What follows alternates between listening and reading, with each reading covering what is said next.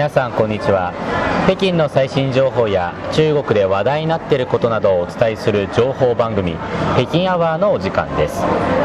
今回は北京の街から今の中国のありのままの姿を自由気ままにお話ししていきます。案内人は劉英と星和明です。はい。ということで、まあ、今回はスタジオを飛び出して、うん。北京の街中でお伝えしています。もう周りのとかもうざわざわしてますね、はい。普段のスタジオとは違う感じがありますね。で本日私たちはあの北京のこのワンフージンというところに来てまして、えー何をしているかと言いますと、えー今日皆さんにお伝えする内容が、まあ、テーマなんですが昨今の月餅事情です、はい。ということで中国でいろいろ売られている月餅というのを実際にこの場で買いまして、えーそしてそれをあの食べ比べしていきたいと思って、えー外から今お伝えしています、もう月餅と言いますともう中国の中秋節ではもう絶対に欠かせないものそうです。し絶対食べますね。もうどこを歩いても例えばお土産用の月餅持って歩いてる人もいます。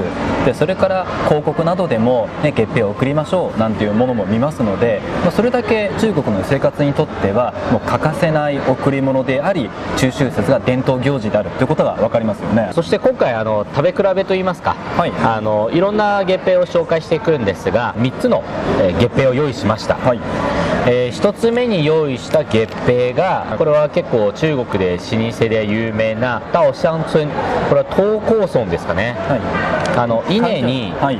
香りに、えーこれは村と書きます、はい。中国で非常に有名な老舗の、まあ、スナックといいますかお菓子を作るお店ですね、このお店は北京市内でも、ね、いろんなところで見ますよね。ありますね。でいろいろたくさんお店があるけれども人もたくさん来てる。そうですね。でみんな買ってるのが分かる場所ですよね、はい。まあ、実際にこのダオシャン村っていうのはあの1773年からもう始まってるんですよ。おだからもう歴史で言いますともう245年ですね今年で、うんうんかなり古いお店で昔から人々に親しまれてきたお店でもあります、実際に先ほど一緒に星さんと買いに行きましたけどかなりの種類の郵便が売ってましたよね。ありましたね。だから選ぶだけでも悩んでしまう、うん。今回、まあ、その中でもこれは私の好物なんですが、はい。あの卵。うん。塩漬けの卵ですよね。塩漬けの黄身をこの月餅の中に入れてるんですね。はい、なので月餅って甘いじゃないですか、うん。甘いのにこの塩漬けのものが中にあるっていうこのなんだろうバランスの良さ。あの甘い後にしょしょっぱいのが来てでまた口の中がリセットされてまた食べられるっていうあの無限ループですよね。そうですね。っていうので、まあ、今回はこの味のものをあえてチョイスして、えー後ほど皆さんに伝えていきたいと思っています。はい、でそしてですね2つ目は、まあ、これはまあ外資韓国資本のお店なんですけれども韓国資本のパン屋さんとしてはい。目にする機会が北京では多いです。でお店の名前がトゥレジュールというお店でして、日本にはないようなんですが世界に展開していまして韓国中国それからアメリカベトナムなどなどで合わせて1600店以上展開しているお店です。結構北京は見かけますけどねこのお店。そうなんですよね。有名なパン屋さんとして、うん北京でも非常に人気です。でパンの種類も非常に豊富なお店でそこでもやはり月餅が売っているということなんですね、でその中で、えー私たちチョイスしましたのが見た目がですね赤なんですよね。中ですね。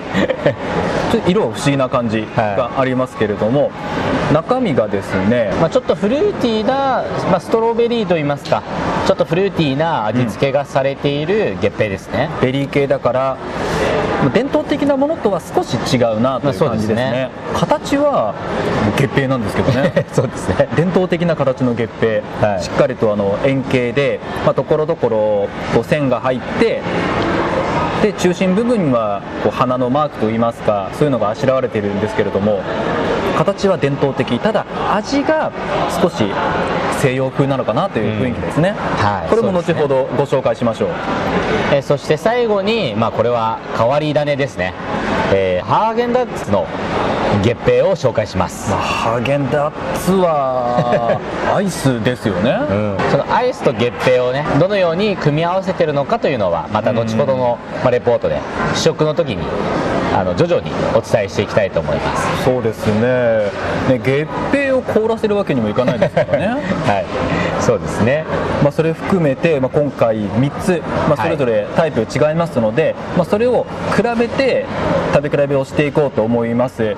でしかも、ね、最後そのアイスって言ってましたので、はい。急いで食べ比べしましょう。そうですね。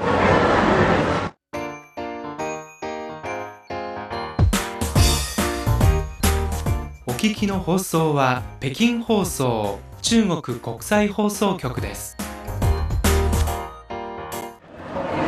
今の中国のありのままの姿について自由気ままにお話をする情報番組北京アワーです。今日のテーマは昨今の月餅事情です、まあ、いろんな種類がありますので今回は3種類を用意しました。ではリュウさん食べ比べをしましょう。はいそうですね。じゃあ一つ目はじゃあ老舗のダオシャンツンからはい。いきましょうやっぱりこの、まあ、毎年ね私月餅いろいろ見てますけど、はい。大きいですよね。あ大きいですね。月餅って。匂いもいいですね。ね、この香りのなんでしょう少しこう香ばしさを感じるこの小麦粉の香りっていうのかな。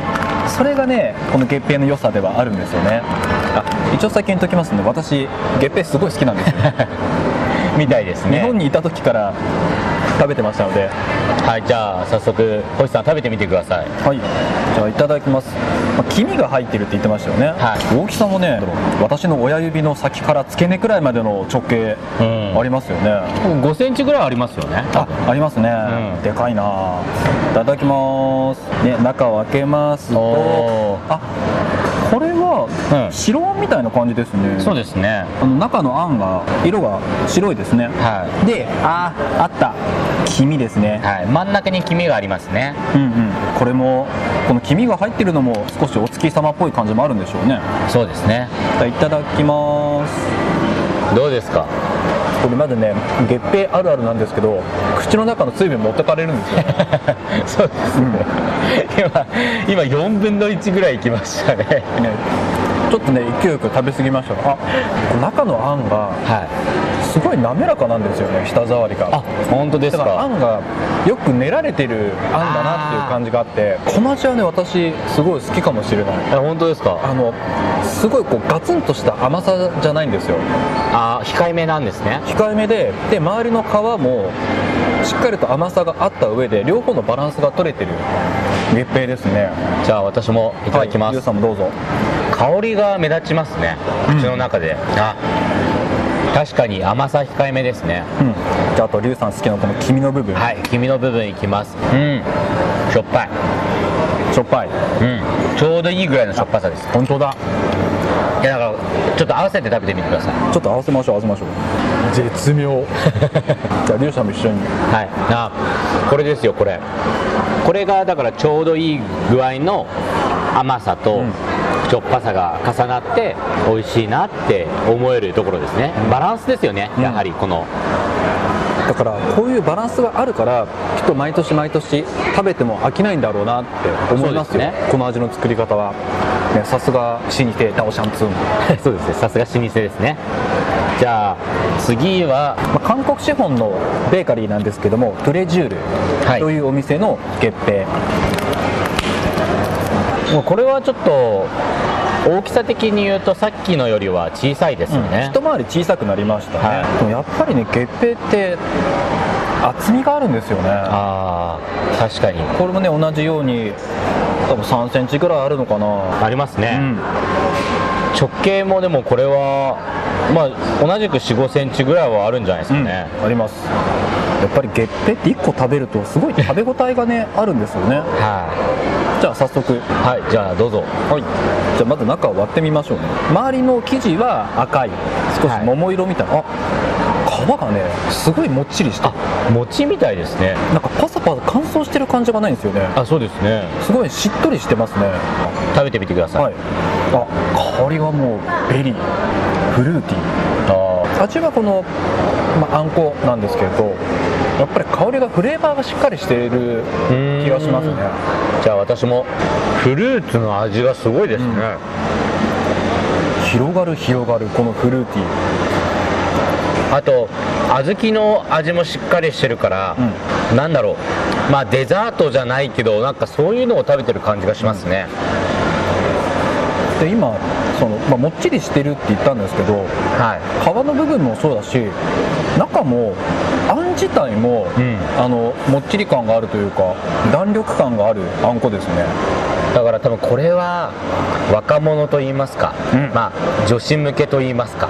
確かに若者向けだから あの、ね、お世話になってるあの年上の方とか目上の方にっていう時にはちょっと向かないかもしれない。そうですね。ちょっとおしゃれ感ありますもんね、うん。でもただやっぱり少しその趣向を変えようとか新しいものを混ぜて伝統的なものと混ぜて渡そうってなると一個のいいアクセントになるなとは思いますね。はいいよいよ最後ですね。最後になりました、まあお腹いっぱいになってくるところではありますが。最後は変わり種のハーゲンダッツですね。ハーゲンダッツはあのアイスクリームのハーゲンダッツですもんね、こういうところが中国らしいなとは思いますが、はい。結構ね持った時のずっしりとした感じありますね。リュウさん持ってみてください。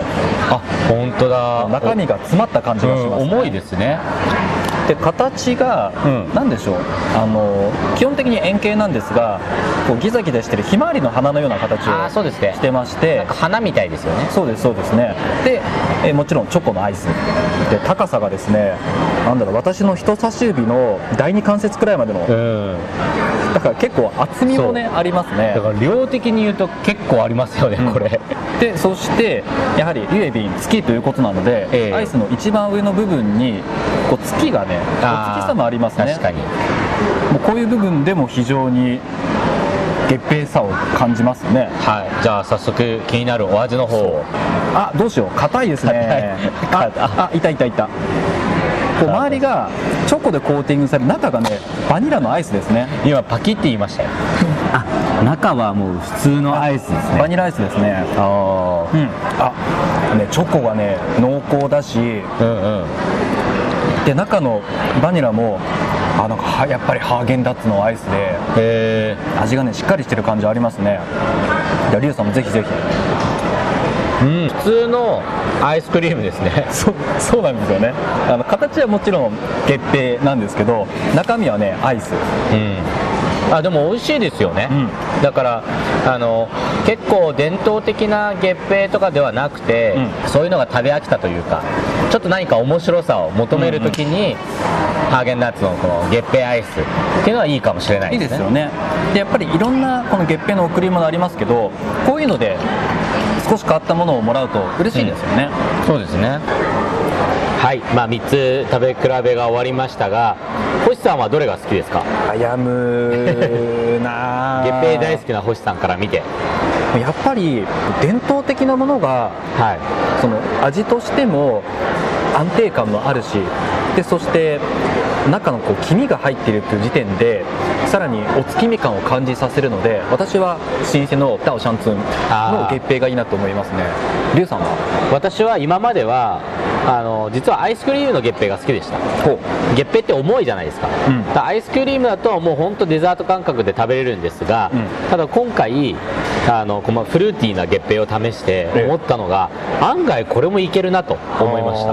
なんか食べた後の口の中もすごいすっきりしますし、あのすごく甘いっていう感じがないのでそういう意味では、まあ、ちょっとした時に食べれる気軽な、まあ、おやつみたいな感覚で食べれるなと思ったのでトゥレジュールの月餅が私は今回はすごく印象に残りました。まあ確かに月餅はあの一個一個は結構量があるのでデザートっていうのもご飯みたいな感じですからね。そうですね。ねここまで3種類食べてきましたけれども、ええ。まあどれももちろん特徴があってお腹いっぱいになり。いや本当結構あの満腹感ありますよね、うん。ただこれが今のこの時期でしか中国で味わえないものなのでもし、ね、お聞きの方でこの時期に秋に中国行ってみようかなと思う人はぜひいろんなユエビンありますのでお試しください北京アワー今日は昨今の月餅事情というテーマでお届けしました。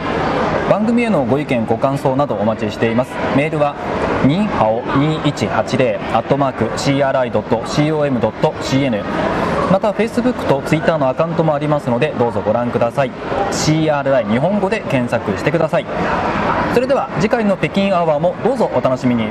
我们下次节目再见。さよなら